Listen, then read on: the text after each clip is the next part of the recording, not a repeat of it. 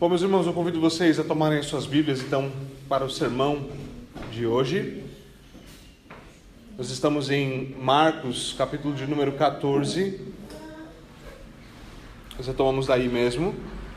Estamos caminhando, estamos na metade deste capítulo, basicamente, o capítulo, capítulo mais longo, bastante significativo. Na semana passada nós vimos a passagem sobre Jesus no Getsemane, o que ali acontece, sua oração, o significado daquela oração, a importância de entender por que Jesus ora como ora, por que ele age como age. Ali nós vimos então Jesus aflito diante do prospecto da sua morte e ainda assim orando ao Senhor e orando de maneira piedosa, orando, Senhor, seja feita a tua vontade. Nós deixamos o texto então é, naquilo que nós podemos considerar um momento de suspense. Jesus fala: basta, basta, chegou a hora, chegou a hora. Os discípulos estão com ele, dormindo, eles dormem, eles caem no sono constantemente, seus olhos estão pesados. E de repente Jesus fala: Chega, terceira vez, vocês estão dormindo, acabou o tempo, chegou a hora. Então hoje nós continuamos exatamente de onde nós deixamos o nosso texto. Então eu convido vocês a Marcos, capítulo de número 14, novamente. Nosso texto hoje se estende do versículo 43 até o versículo de número 52. Marcos 14, do 43 ao 52. Essas são as palavras de Deus. Enquanto Jesus ainda falava, apareceu Judas, um dos doze. Com ele estava uma multidão armada de espadas e varas, enviados pelos chefes dos sacerdotes, mestres da lei e líderes religiosos. O traidor havia combinado um sinal com eles. Aquele a quem eu saudar com um beijo é ele. Prendam-no e levem-no em segurança. Dirigindo-se imediatamente a Jesus, Judas disse: Mestre, e o beijou. Os homens agarraram Jesus e o prenderam. Então, um dos que estavam por perto puxou a espada e feriu o servo do sumo sacerdote decepando-lhe a orelha. Disse Jesus: Estou eu chefiando alguma rebelião para que vocês venham me prender com espadas e varas? Todos os dias eu estive com vocês, ensinando no templo, e vocês não me prenderam. Mas as Escrituras precisam ser cumpridas. Então todos abandonaram Jesus e fugiram. Um jovem, vestindo apenas um lençol de linho, estava seguindo Jesus. Quando tentaram prendê-lo, ele fugiu nu, deixando o lençol para trás. Amém. Senhor, nós pedimos pela tua bênção sobre a pregação da palavra, tua bênção sobre o pregador e sobre os ouvintes, para que o Senhor haja em nós, para que nós sejamos alimentados, para que nós sejamos consolados, para que nós sejamos espertos para te amar e para viver em fé e em arrependimento. Por favor, Senhor, faz isso em nós, pela tua palavra que nós te pedimos. Amém e amém.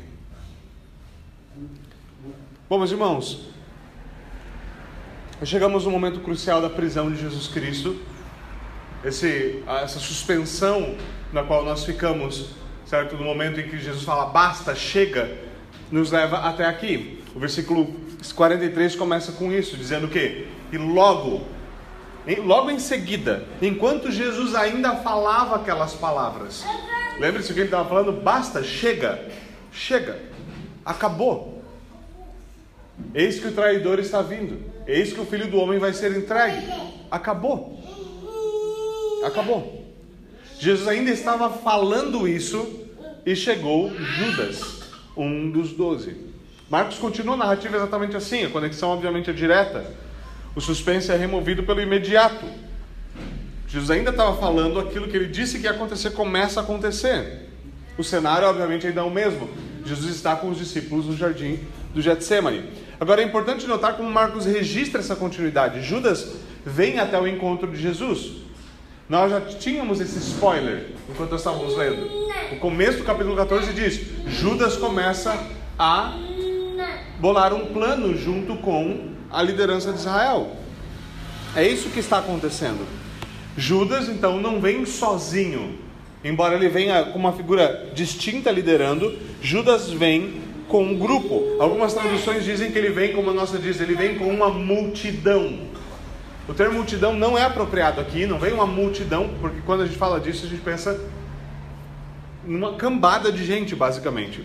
Mas a ideia é que um grupo de pessoas vem aqui, vem um grupo de pessoas armadas, certo? Aqui estão ah, gente vinda da, da parte dos principais sacerdotes, dos escribas, dos anciãos. Esses são guardas e servos, certo? Esse é o que? É um tipo de comitiva, uma equipe. Pensa numa equipe de busca e apreensão. É esse grupo que está lá.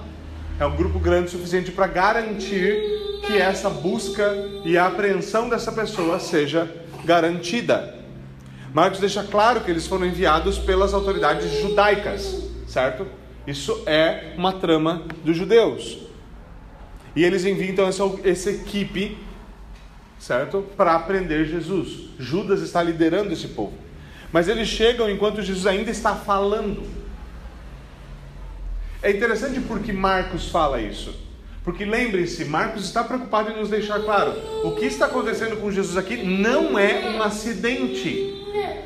Ele não ele não está sendo pego, sabe, de surpresa. Vê o que está acontecendo. Vê o que, que será que vai acontecer. Nada é uma surpresa. Jesus estava falando: esta é a hora. Chegou a hora. Chegou a hora. E quando ele fala isso, o que acontece? A hora chega. Ele estava, ele estava realmente preparado para aquilo. Aquilo haveria de se cumprir, não é uma surpresa, não é uma tragédia. O filho do homem será entregue e o filho do homem está ali, pronto para ser entregue. Ele já orou e agora é hora de encarar a realidade. Marcos, obviamente, também deixa claro a traição de um dos doze, como Jesus havia previsto, certo? Como Jesus havia predito. Um dos doze trai, Marcos registra Judas, um dos doze, o Iscariotes esse é aquele que vem liderando esse grupo.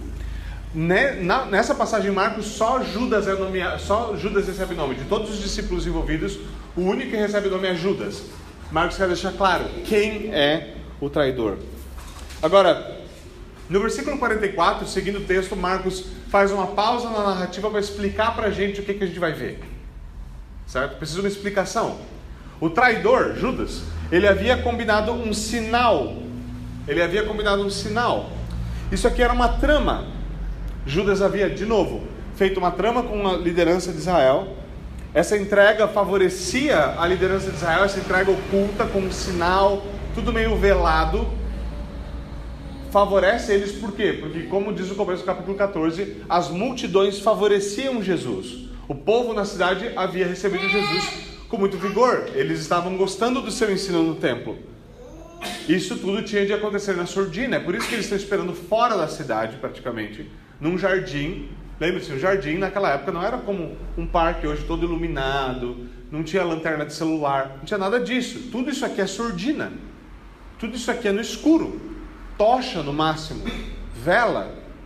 Certo? Tem que se, se, se habituar ao que está acontecendo aqui. Então era necessário tudo isso. É de, é, é de se esperar, inclusive, que esses homens já sabiam quem Jesus era. Veja o que ele vai falar no final do texto. Vocês não viram no tempo? Vocês não perderam do tempo? Não sou bandido? Por que então era necessário o sinal? Possivelmente uma das. Primeiro, não podia acontecer um erro, eles não podiam prender o judeu errado. Certo? Ia dar muito problema prender o judeu errado. Chega lá para o sacerdote e fala assim: Ah, esse aqui é o Jesus. Ele fala: Não, eu sou Pedro. Certo? Há um problema. Mas, segundo lugar, de novo, no escuro, primeiro século, num jardim fora da cidade, sem iluminação pública, sem nada desse tipo de coisa. O que, que eles precisavam? De uma identificação clara de quem era Jesus, para que eles pudessem prender a pessoa certa, para que eles pudessem reconhecer. Seria mais difícil reconhecê-lo. O sinal é marcado. Além disso, era natural um discípulo beijar o seu, o seu mestre. Era uma forma, uma forma carinhosa e respeitosa de reconhecer. Isso é parte de toda a cultura. Quando você tem uma relação entre discípulo e mestre, você tem professor e aluno, há um respeito e há uma forma de demonstrá-lo, certo? Aquela coisa da maçã que você dá para o professor, certo? O chamar de professor, o chamar de mestre, essas coisas são importantes. Na nossa geração, nós, nós, nós não gostamos muito disso. Nós estamos tentando apagar hierarquia e nunca dá certo. Existem professores, existem alunos, existem pais, existem filhos certo? Existe chefe e existe funcionário. Existem essas coisas, essas coisas são importantes. E o respeito entre essas diferentes posições é importante, isso é parte daquilo que o quinto mandamento ensina. Judas faz uso disso, dessa saudação natural, e usa essa saudação natural para fazer o quê? Para marcar Jesus como aquele que deve ser preso.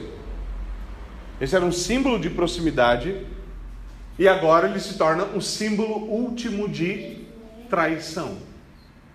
Símbolo último de traição. Algo que permanece na nossa cultura, certo? A gente ainda fala, ah, ele é o Judas. O que a gente quer dizer com isso? Certo? Isso marcou, obviamente, nossa cultura. Judas faz uso desse acesso para trair Jesus e obter lucro, certo? Isso é um problema Continua sendo um problema na igreja, pessoas que se achegam à igreja, Paulo vai falar disso novamente, pessoas que se achegam na igreja porque veem a igreja como uma possível fonte de lucro. Certo? O cara tem uma pizzaria. O que, que crente gosta? De comer e de pizza. Fala, eu vou fazer parte de uma igreja, todo domingo vai encher a pizzaria. Tem gente que faz realmente isso. Tem gente que vira pastor para ganhar dinheiro. Certo? Tem gente que faz todo tipo de coisa. Certo? E não se enganem, agora, entre, entre vários meios, agora o que está ficando popular demais na sociedade é curso. Então tem curso para crente, assim, 300 mil cursos para crente. Curso para crente que tem criança, curso para crente que não tem criança, curso para crente que tem criança e faz educação domiciliar, curso para homem, curso para mulher, curso para quem está pensando em mudar de homem para mulher. Certo? certo? Você tem tudo isso, e esse é um problema, certo? E as pessoas compram esses cursos, metade deles, obviamente, não vale o dinheiro, certo? Então não existiriam tantos cursos, não tem tanta gente capaz de ensinar na nossa nação, senão nós não seríamos a nação que nós somos. Por favor, né? abre os seus olhos, não é possível, a conta não fecha, certo? Mas o que é, o que é significativo aqui é isso. É significativo aqui que, que Judas faça uso dessas coisas para obter lucro. Ele faz uso do acesso a Jesus. Ele faz uso do acesso ao mestre. Ele faz uso dessas coisas para obter lucro. E isso aqui, obviamente, é, é retratado como algo terrivelmente maligno. Aqueles que seguem o caminho de se aproximar da igreja, servir a igreja, de entrar na igreja para obter lucro, essas pessoas, obviamente, estão seguindo um caminho terrível. Certo? Nesse sinal marcado, Judas fala: Olha, aquele que eu beijar, esse que vocês vão prender, eu vou chamar ele de mestre, vou deixar bem claro quem é o cabra, certo? E aí vocês vêm e prendem ele. Mas o texto fala que ele, que ele diz: prendam-no e levem-no em segurança. Prendam-no e levem em segurança. Talvez ele esperava que os discípulos ou Jesus pudessem reagir. Todo mundo sabe que Jesus não ia reagir. Mas Judas, obviamente, não sabia quem era Jesus e não estava prestando atenção nos sermões. Isso é algo terrível. Thomas Watson fez esse comentário, já mencionei isso outras vezes. Thomas Watson comenta aí sobre Judas. Uma das coisas terríveis sobre Judas é que Judas ouviu todos os sermões de Jesus Cristo. Ele estava presente em todos os sermões. Isso não fez diferença alguma. Estar presente no sermão é diferente de ouvir o sermão, é de colocar em ação o sermão, de praticá-lo.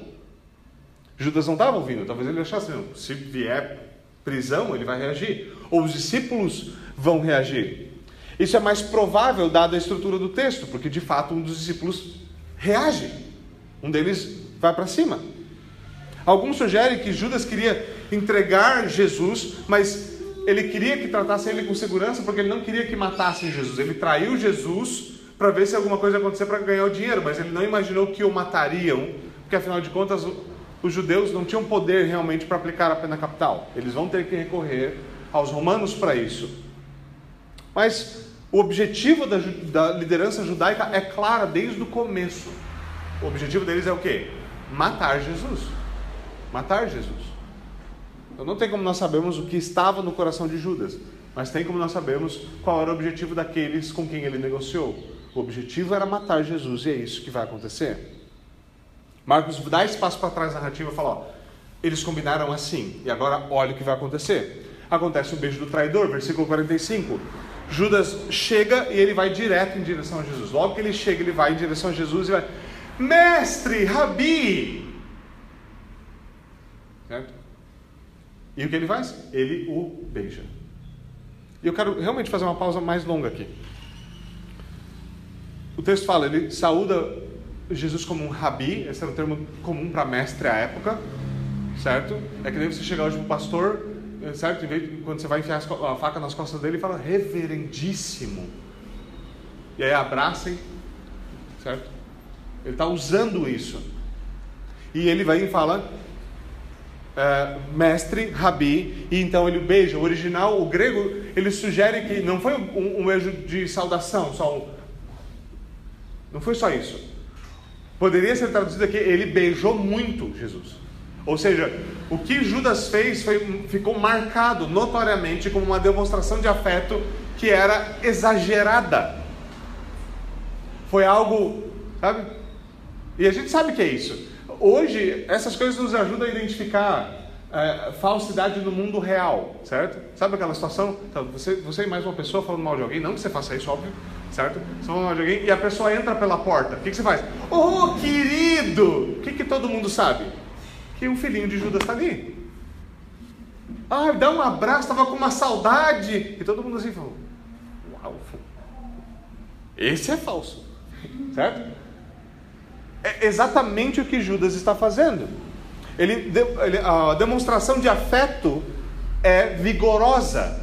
Fala, oh meu Jesus, que saudade. Dá um abraço aqui. Como eu gosto de você, Jesus. Agora estou fazendo assim, abraço Jesus fazendo assim.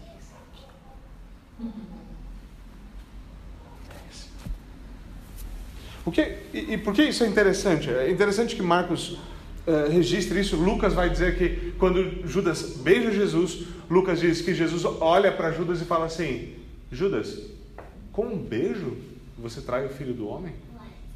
E, e é muito marcante isso.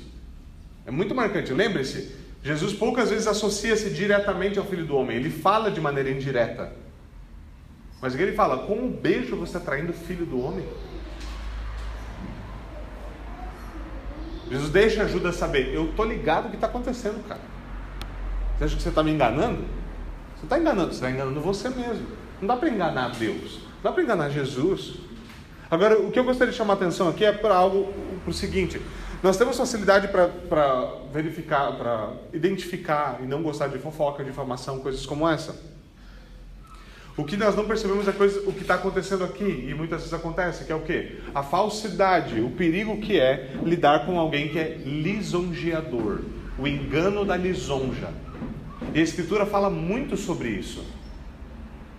Provérbios 29, por exemplo, diz, o texto da sabedoria diz: O homem que lisonjeia o seu próximo arma uma rede para os seus passos.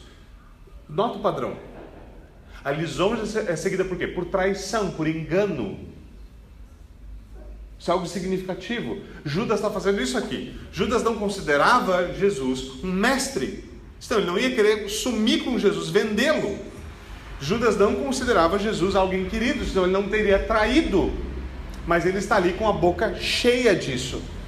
Judas é o pleno exemplo da lisonja.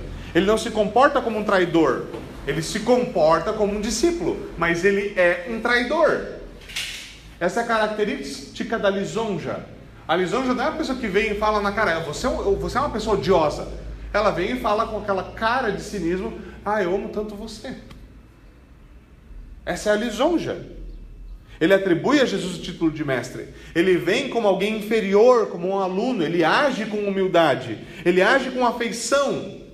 Judas é o exemplo último daquele que honra a Cristo apenas com os lábios, mas a sua boca e o coração estão divorciados. É aquilo que Jesus fala: vocês me honram com os lábios, mas o seu coração está distante de mim. Judas é exatamente essa pessoa. Ele é um lisonjeador. Ele arma uma rede para o Cristo. Externamente, ele é um discípulo. Internamente, ele é o quê? Um traidor. Isso é algo terrível. Isso é algo terrível. Isso é algo que nós devemos ser cuidadosos. Quando as pessoas tratam a gente com lisonja, lisonja é algo difícil muitas vezes, por quê? Porque ela vai pescar uma coisa que é muito forte em nós, que é o nosso orgulho. E nós podemos fingir que nós não temos problema com orgulho, normalmente não existe esse tipo de pessoa. Existe tipo de pessoa que fala assim: graças a Deus eu não tenho problema com orgulho. Eu sou muito humilde, sabe?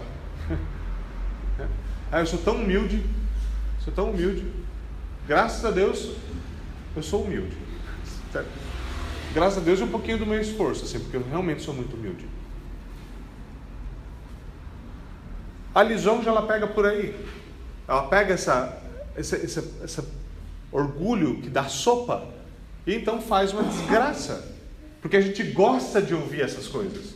A gente gosta desse encorajamento falso, notoriamente ridículo. Nós apreciamos essas coisas. Nós vamos nessa onda. Isso é curioso. Pastores passam por isso. Nós passamos por isso nos nossos empregos, nos outros afazeres, na nossa família. Essas coisas acontecem. E nós devemos saber lidar com isso. Alguns na história já lidaram com isso de maneira bastante peculiar. John Bunyan, uma história, um factoide curioso aí sobre ele é ele tinha dificuldade com orgulho, então ele tratava coisas que incitavam o orgulho dele com muita força, tipo algo muito típico dos puritanos. E o Bunyan pregava maestralmente, maestralmente, ele era um estupendo pregador. Ponto de homens como John Owen falar, olha, eu daria tudo que eu sei para pregar aqui nesse cara. O cara era bom, certo? Então ele pregou e logo após a sua pregação, um irmão, uma irmã chegou até ele e falou assim: Pastor, o sermão de hoje foi o melhor sermão que eu já ouvi, foi um sermão maravilhoso. Ele olha para ele e fala assim: Não precisava ter me dito isso, porque o diabo já tinha me dito isso quando eu estava descendo do púlpito. Uau! Não parece um pastor legal. Ele não fez isso por causa da pessoa, ele fez isso por causa dele, certo? Porque essa era uma tentação dele. Ele descreve isso na sua autobiografia. Ele fala: Eu pregava, eu sabia que eu era bom naquilo, e o diabo vinha no meu ouvido me dizer: Você viu como você é bom? Cara, você é incrível, você é inacreditável. Eu acho que até você pode assim viver de maneira mais tranquila, porque você é muito bom. E aquilo é algo que mexia com ele. Você vê, lisonja é algo assim. Ela está colocando uma rede. Você vai começar, você vai começar a subir na rede e falar: Não, isso aqui é uma posição gostosa, isso aqui é bom. Olha, eu sou, eu sou incrível. E o problema é que você não é. E eu também não. Certo? E uma hora aquela rede se revela. Isso é algo, isso é algo muito importante. Nós devemos notar isso. Nós devemos notar que palavras não bastam. Nós devemos notar que nós devemos confessar com a boca e com o coração. O versículo que os evangélicos adoram distorcer, né? Se com a boca confessares e com o coração credes. A pessoa faz, a pessoa vem à frente e fazer uma confissão chula e aquilo dali é salvação. Não! Não! Eu estou falando de algo genuíno. Nossas confissões, nossa confissão de pecado deve ser genuína. Nossa confissão de fé deve ser genuína. Nosso apego às nossas confissões históricas deve ser genuína. Não adianta ter a confissão certa. Não adianta repetir as palavras certas. Se, nossa boca, se a nossa boca e o nosso coração estiverem divorciados, não importa. Deus não cai em lisonja. Ele não fica impressionado quando a gente fala, ai, Jesus Cristo é Senhor. Ele não fica, ele não tem arrepio na espinha por causa disso. Ele não fica impressionado. Não dá, não, nada acontece. Não adianta. Não adianta fazermos isso. Nossa boca e coração devem estar no mesmo lugar. Isso afeta também, obviamente, a nossa relação com os nossos irmãos. Veja, é claro, é claro que é apropriado nós honrarmos e elogiarmos nossos irmãos. É claro que é adequado, adequado nós encorajarmos e honrarmos as qualidades, os atributos dos nossos irmãos. Isso é apropriado. Exaltar as suas qualidades é algo apropriado. Mas a lisonja ela é exagerada, ela é falsa, ela não procede do coração, ela tem objetivos escusos, ela é manipuladora. Eu vou elogiar porque vai que eu consigo alguma coisa com isso. Nós vamos tomar cuidado com isso. De novo, Judas é um exemplo claro disso. Claro, Jesus não cai nessa, ele sabe o que está acontecendo. O aviso fica para nós porque nós caímos, porque nós tropeçamos nisso. Não só, fazer, não só sendo lisonjeadores, como também do outro lado. Claro que o outro extremo não é adequado. Você não reconhece, nunca reconhece os dons dos seus irmãos.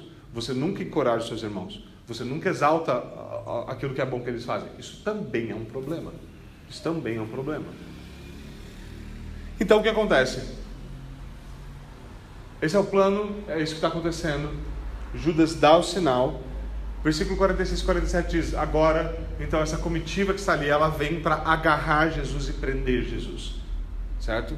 Então, eles vão para agarrar e prender Jesus. Aqui, eles não só seguram Jesus, eles amarram as suas mãos. Certo? Eles prendem Jesus de fato. Não te algema, vai na corda. Certo? E nisso, então, nessa movimentação, eles vão para cima de Jesus. Um dos que estavam ali saca a espada e fere o servo do sumo sacerdote, cortando-lhe a orelha. O sinal é dado, a comitiva vai pôr o plano em prática, certo? Quando eles estão indo, a discípulo, um, quando eles estão indo para cima, um dos discípulos fala: Não, não. Marcos, veja, algumas pessoas falam: ah, Marcos não dá o nome. Vamos ser sinceros, você precisava do nome? Você tem alguma dúvida de quem fez isso? João dá o nome. Se você tem dúvida, você vai lá, lê o paralelo e fala: Ah, eu sabia. Sabia, eu sabia o que esperar desse cara. Eu consigo imaginar Pedro. Eu consigo imaginar Pedro. Tá? Segundo o apóstolo João, Pedro recobra coragem. Aqui vai ser zelo mal aplicado. Ainda assim é corajoso. Era um grupo com espadas e, e varas. Eram guardas. Ele fala: Não, não, não, não, não. Ele saca a espada e ele corta, segundo os outros evangelhos, a orelha direita de um homem chamado Malco, servo do sumo, servo do sumo sacerdote. O que está acontecendo? Certo? O que está acontecendo? O jardim onde Jesus estava ali orando, falando, não, chegou a hora, não sei o quê. Pedro transforma o negócio num campo de batalha. Certo? Pedro transforma o negócio num campo de batalha. Tem a, a, a velha guerra, a, a, guerra pela orelha de Jens, certo? A famosa guerra da, da antiguidade na, Inglaterra. E essa guerra pela orelha de Malco. Certo? É, Pedro está começando um negócio maluco. O que acontece aqui? É, é interessante quando nós lemos os paralelos, Lucas é muito detalhado nisso. Lucas registra que os discípulos estavam armados. Lucas diz que os discípulos tinham, tinham duas armas, tinham 12 discípulos, tinham duas espadas ali. Pedro estava com 50% do armamento, certo? Eles tinham duas espadas. No capítulo 22 eh, de Lucas, Jesus está instruindo os discípulos sobre o que vai acontecer e Jesus fala: Veja, se vocês têm uma capa, vendam e comprem uma espada. É? Os pacifistas adoram esse texto. Os desarmamentistas então ficam assim: Jesus está traindo o movimento. É? E Jesus trai realmente o movimento. Jesus está ensinando isso para eles. Está ensinando isso para eles. Certo? Mesmo, mesmo os libertários, é o princípio da não agressão. Jesus não está no princípio da não agressão. Está falando assim: vai ter situações em que vocês vão precisar disso aqui. Em Lucas 42, eh, Lucas 22, desculpe, lá pelo versículo 49, 48, 49, os discípulos, quando está a movimentação comitiva, está ali, os discípulos perguntam: Jesus, vamos sair no braço? Eles perguntam: Senhor, vamos desembainhar a espada? Eles querem saber, vamos para o pau. Vamos quebrar o pau aqui. O que é curioso? É, é curioso porque a gente pode chegar nisso aqui, algumas pessoas fazem várias coisas. Talvez, se eu não me engano, o filme Paixão de Cristo, inclusive, é, faz uma montagem aqui na qual Jesus fala: ah, aquele que vive pela espada morrerá pela espada. E, e, e a, toda a ideia é uma pressão de pacifismo. Agora, a escritura é favorável ao armamento da população? Sempre é. Um dos documentos mais antigos que fala que quando um reino tirano se estabelece, a primeira coisa que ele faz é desarmar uma nação, é algo que o Antigo Testamento registra. Quando os filisteus dominavam os judeus, o que, que eles fizeram? Vocês não podem ter lança, não podem ter espada, não podem ter armamento. Curioso esse método, não é? Continua acontecendo. O que Jesus ordena para a igreja continua sendo verdadeiro. Isso tem sido muito, muito, muito presente na história, principalmente da tradição reformada. Então, as igrejas mais armadas que existiram, todo mundo sempre foi igreja reformada. Nós temos, eu tenho pastores amigos aqui no Brasil e fora do Brasil, eles fazem, os presbíteros se reúnem para ajudar os, os homens da igreja a terem armas, a comprarem armas, a terem armamento. Por quê? Porque essa é, vai ser o último recurso em caso de treta absoluta. A verdade é essa. A escritura é favorável ao armamento, o armamento da população. A escritura nunca é favorável ao armamento é, é, somente de uma parte da população, porque isso é um indício do que? De crise vindo. Certo? Assim como a escritura é favorável ao uso de força letal na legítima defesa. A escritura nunca penaliza isso.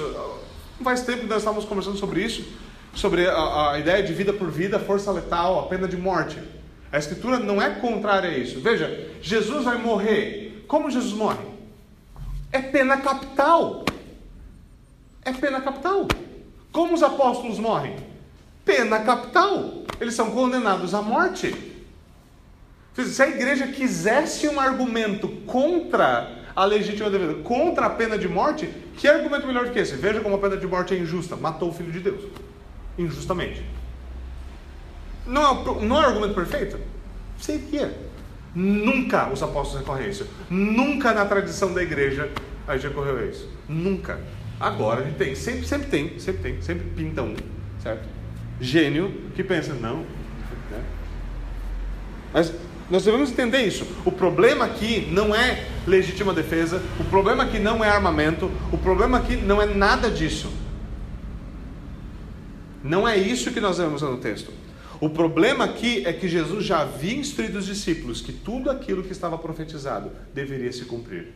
Que ele veio a Jerusalém para isto e que eles não deveriam impedir isto. Lembre-se quando, quando Pedro ousou dizer assim: Eu não vou deixar você morrer. O que, que Jesus respondeu para Pedro? Para trás de mim, Satanás. Eles já haviam sido avisados. O problema qual é? Como o nosso problema sempre é, a gente não entende. Eles não sabiam a hora adequada de fazer o que eles deviam fazer. Pedro não entendeu. O problema não era a arma, não era força, não era defesa, não, notoriamente não era coragem, era ele contra uma galera, certo? Pedro não entrou para brincar, falar, oh, mas ele cortou a orelha do soldado. Você acha que ele estava mirando aonde?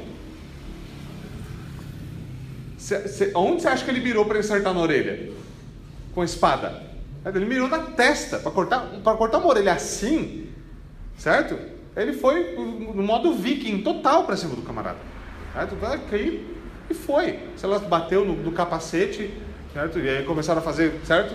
Então começa a fazer proteção por ele no capacete, Pedro, né? Revolucionando toda a tecnologia armamentícia, certo? Todo o poder bélico sendo, sendo reformado, Pedro teve essa ideia. Você vê o que está acontecendo aqui. Pedro vai realmente para porrada. Jesus não era um pacifista, esse não era o problema. Pedro, obviamente, não era um pacifista. Ninguém tem dúvidas disso, certo? Mas a ocasião aqui era uma ocasião na qual isso não deveria ser feito. Ou seja, você tem de saber em que batalhas você deve entrar. Você deve saber quando armas devem ser sacadas, quando espadas devem ser desembainhadas. Existem batalhas que não se lutam.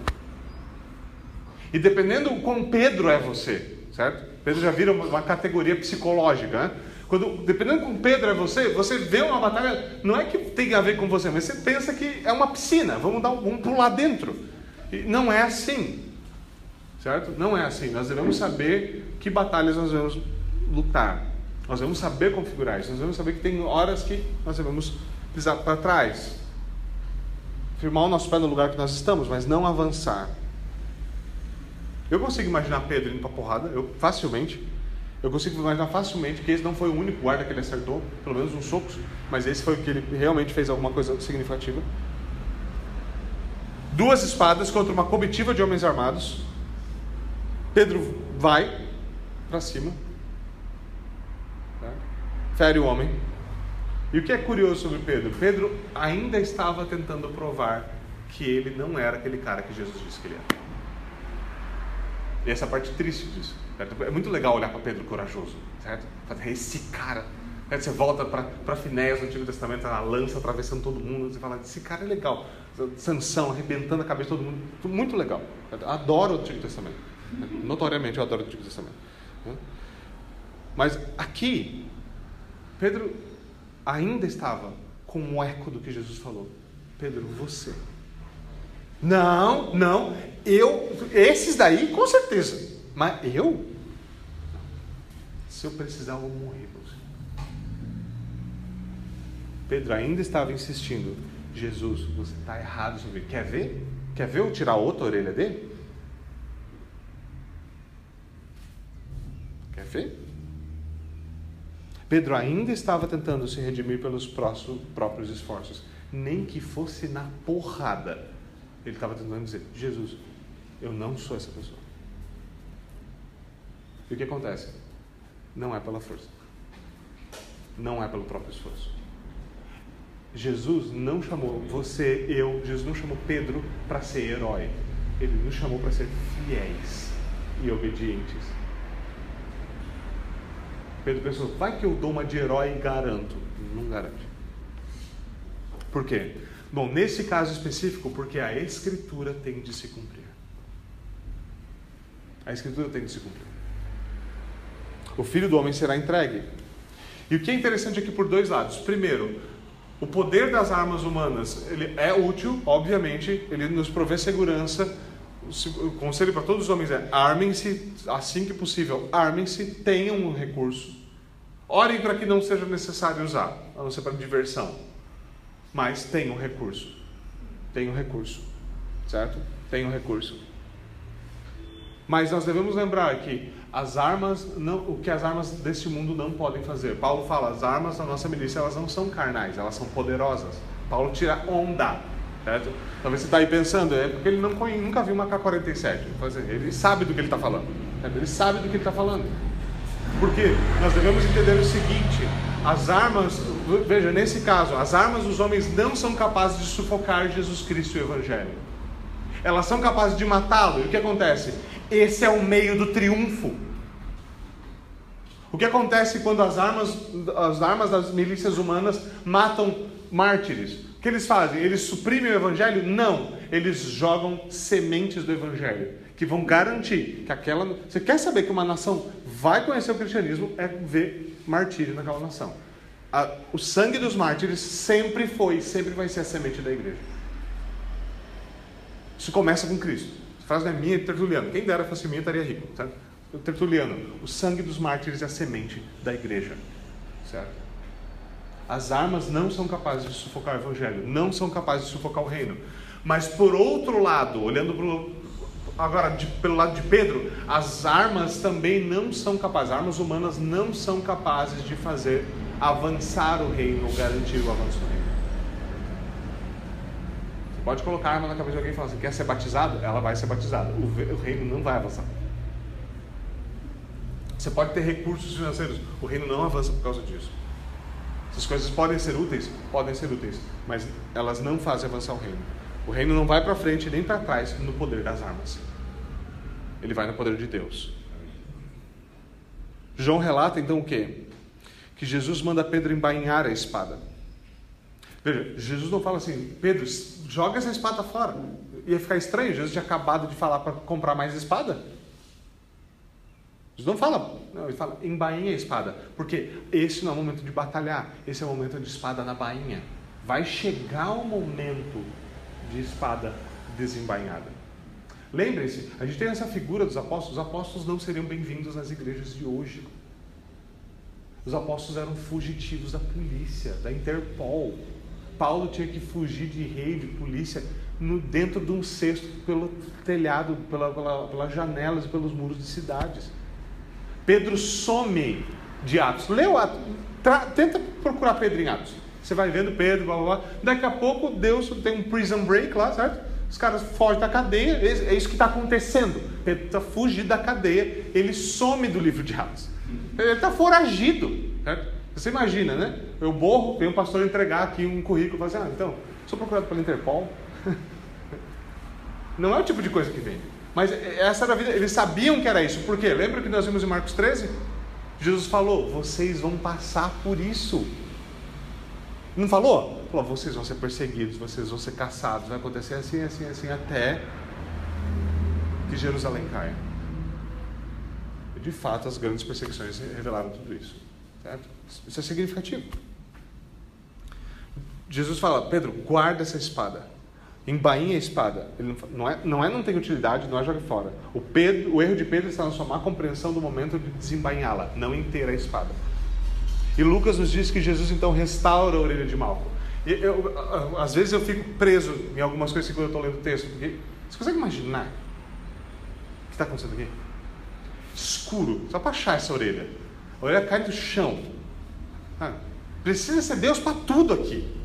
Se você cola a orelha errada, dá um desastre. É, é tudo absurdo.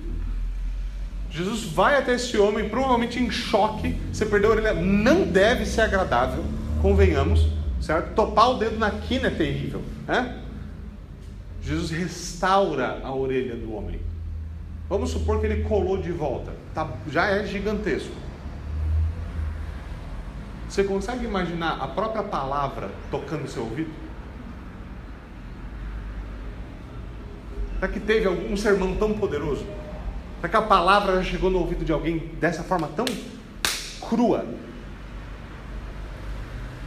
Você que imaginar Malco? Eu gosto da representação que alguns fazem de Malco travando, ficando ali e, e todo mundo falando, Malco, vamos, vamos! E Malco parado, ele só fazendo assim. Sei lá, pensando, minha orelha. E o que, que aconteceu aqui? Certo? Nem pensando em Pedro, pensando, meu, esse cara queria me matar, certo? Mas Malco é deixado ali. A gente não sabe quanto com Malco.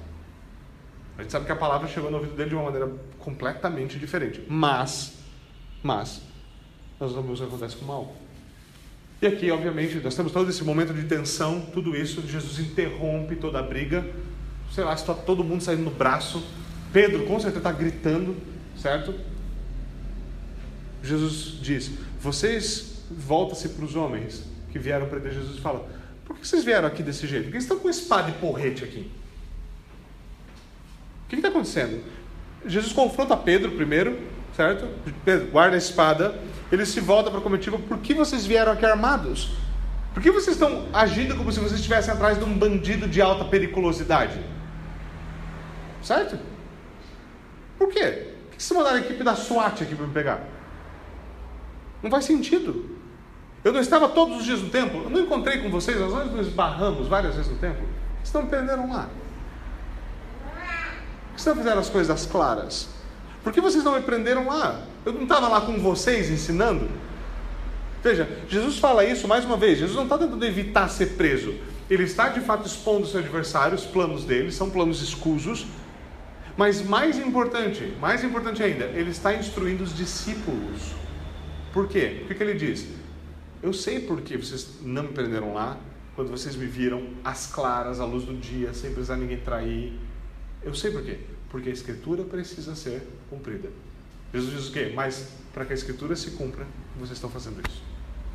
Isso era para os discípulos também.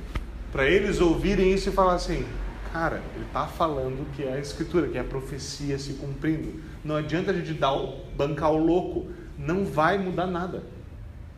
Nesse momento, a gente precisa atentar. O que acontece com os discípulos? Eles não. Não há nada novo até, até agora. Lucas registra que Jesus disse: Importa que se cumpra em mim o que está escrito.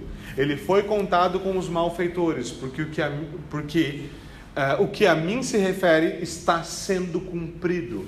Jesus está dizendo para eles: esse, o que vocês estão presenciando é um momento de cumprimento profético. Isaías 53 está se cumprindo. Guarda a espada. É por isso que eles estão fazendo as coisas assim. Deus ordenou essas coisas. A Escritura já havia revelado que esse era o caminho do Messias: sofrer para herdar a glória, morte para ressuscitar. E eles tinham de prestar atenção. Jesus encerra a briga com isso. A briga acaba. A briga acaba. Como ela acaba? Jesus preso, sob posse desses guardas, amarrado.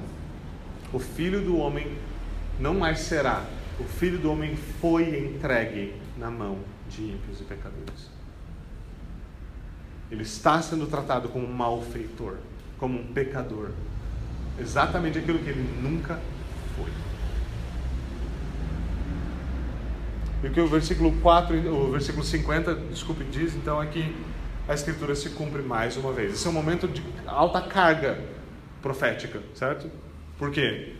Versículo 50, Marcos nos diz: Então todos o deixaram e fugiram.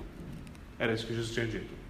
Todos vocês ferirão, Deus ferirá o pastor e as ovelhas serão dispersadas. Todos vocês desertarão. Todos o deixaram e fugiram. Os relatos deixam claro que João e Pedro tentaram seguir Jesus à distância, mas Jesus estava sozinho. Pedro tentou seguir a distância por um tempo e nós sabemos, veremos ainda o que aconteceu com ele. Ele acabou negando Jesus.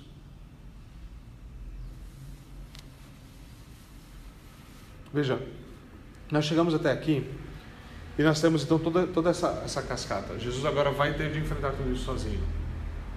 Vai ter de enfrentar tudo isso sozinho. Agora, o versículo 51 e 52 registra um negócio bastante peculiar. Talvez você nunca tinha lido isso, talvez você ficou com uma cara estranha enquanto eu estava lendo, e talvez você vai achar mais estranho agora. Né? Um jovem coberto com uma túnica, coberto unicamente com um lençol, isso não quer dizer que ele estava totalmente nu por baixo, mas que ele tava, é, aquilo era considerado nu. Que ele estava só com roupa de baixo, estava dormindo, saiu da cama, se cobriu com o lençol, foi ver o que estava acontecendo e foi pego no ato. Esse jovem estava seguindo Jesus. Os homens conseguiram catar ele, cataram ele, mas ele largou o lençol e correu e fugiu nu. É um, é um, parece que é um, um, alívio cômico numa passagem como essa, né? Certo? Você tem orelha cortada, briga, exortação, gente prendendo, traição. Esse é um momento de ápice do texto, obviamente. E ele acaba assim, você fica, meu, que coisa estranha, com lençol, nu. Quem que é esse cara? O que está acontecendo? Talvez você nunca tenha dado atenção para isso. A pergunta, obviamente, é quem é o jovem. O, te, o, o texto, obviamente, não nos dá indicações claras. Mas muitos, muitos da história, muito da tradição acredita que esse é João Marcos, o autor do Evangelho de Marcos. Que João Marcos está fazendo uma nota biográfica aqui. Certo? Isso é comum. É que, e é legal, eu adoro essas notas biográficas. Certo? Por quê? Porque os autores antigamente são como os autores de hoje. Eles escrevem com bom humor. João, por exemplo, fala: o discípulo que Jesus amava. Era ele, era muito esperto. Então, quando ele vai narrar o que está acontecendo quando Pedro, está Pedro e João indo para pro túmulo da ressurreição, certo? Eles estão indo. E daqui a pouco eles começam a correr e João ganha a corrida. Ele fala, e o discípulo amado ganhou a corrida. Você fala, esse cara é sacana demais. O que esse cara está fazendo? E aqui então o que nós teríamos seria isso, seria essa nota, é, essa nota biográfica, certo? Isso parece exatamente isso. Um jovem saiu correndo nu, falei, cara, você sabe demais sobre esse jovem. O que está acontecendo aqui, Marcos? Certo? O que está acontecendo aqui, Marcos? O texto nos diz pouco. Uma das coisas que o texto diz enfatiza ainda outro aspecto que existe na tradição. Como já comuniquei a vocês, vocês ouviram, ouvido essa exposição de Marcos, desde o começo eu disse, já quando nós passamos pelo jovem rico de maneira específica, que eu acredito que João Marcos era o jovem rico. Eu acredito que, eu acredito que João Marcos era o jovem rico. Eu acredito que há algo nesse texto aqui que poderia dar uma sugestão. Eu não estou falando que isso demonstra definitivamente, óbvio que não. Mas a palavra usada para uh, lençol aqui, se não me engano, é sidoma, certo? E é uma variante da palavra Sidom, da cidade. Por quê? Porque lençóis de luxo eram fabricados em Sidom. Então isso aqui era um item de luxo, não é qualquer lençol. Certo? E é esperado isso de, Mar, de João Marcos, porque João Marcos, lembre-se, ele é o dono do cenáculo, onde os discípulos sem a última vez, onde depois a igreja continua se reunindo. Certo? Então é isso está acontecendo. É, é interessante, para mim, obviamente, é sempre curioso, é convidativo isso. Por quê? Porque, primeiro, o jovem rico não consegue ser um discípulo, você vai ter que deixar tudo. E agora ele está deixando tudo, mas ele ainda não consegue ser um discípulo. Ele acabou perdendo tudo. O cara está correndo nu, no meio do mato, fora de Jerusalém. Certo? Algo deu errado nos planos desse camarada. Algo deu muito errado. Algo deu muito errado. Ele teve de deixar tudo para trás. Mas em ambos os sentidos aqui ele está só como Adão. Ele está sem nada e ele está realmente nu. Ele ainda está nu. Nem ele ficou com Jesus. Jesus é completamente abandonado. E o que então, é toda essa, essa atenção, esse homem, esse jovem, daqui a pouco correndo, sabe? Você fala, o que, que é isso? O que está acontecendo? Isso é uma demonstração, lembrem-se. Esse tipo de coisas são, são marcadores que a gente tem que lembrar de pensar é, nos padrões bíblicos.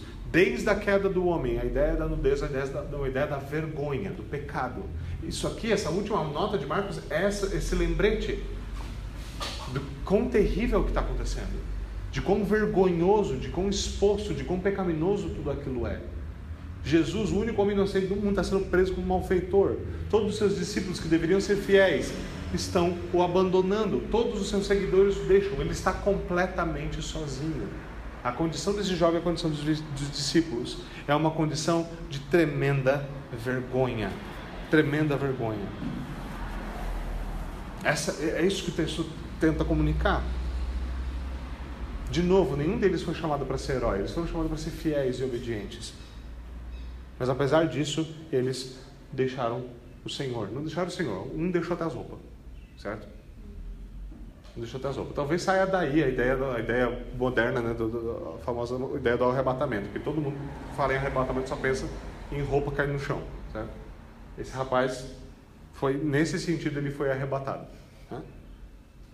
Agora veja, a gente caminha por um texto como esse, obviamente é um texto bem volumoso.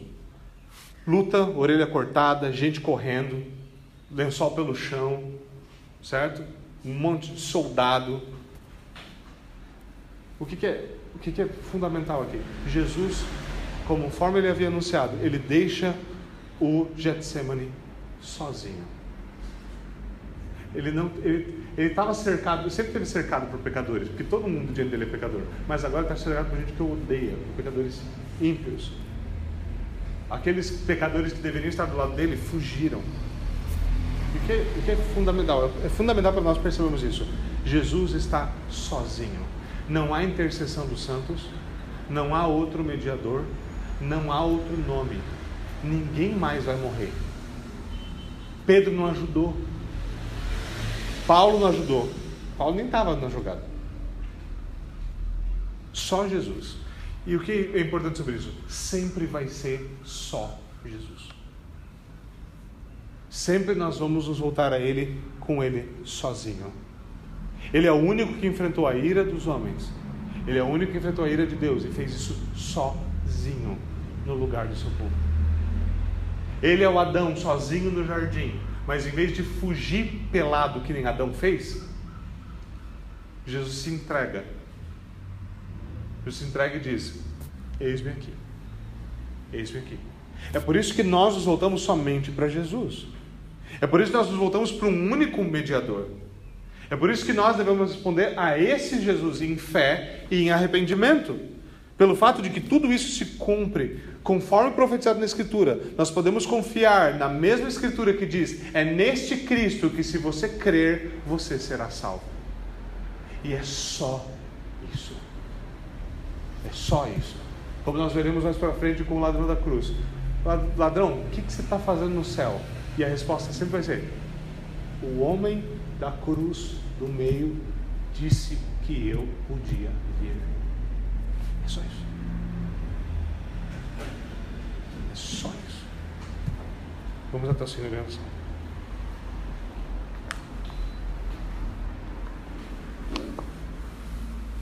Senhor, nós te rendemos graças pela tua palavra. Nós te rendemos graças pelo cumprimento das profecias que nos acalentam o coração e nos lembram que essa não é a palavra de homens, é a palavra de Deus. Nós damos graças pelo teu Cristo que sozinho enfrentou todos os inimigos do teu povo. Nós damos graças, Senhor, porque pela fé nele, nesse Cristo sozinho, só ele, pela fé nele, tudo é nosso. Nós te pedimos, Senhor, aplica a tua palavra no nosso coração. Faz-nos apegar ao teu glorioso Evangelho com fé e com arrependimento. Por favor, nós te pedimos em nome desse mesmo Jesus. Amém e amém. Meus irmãos,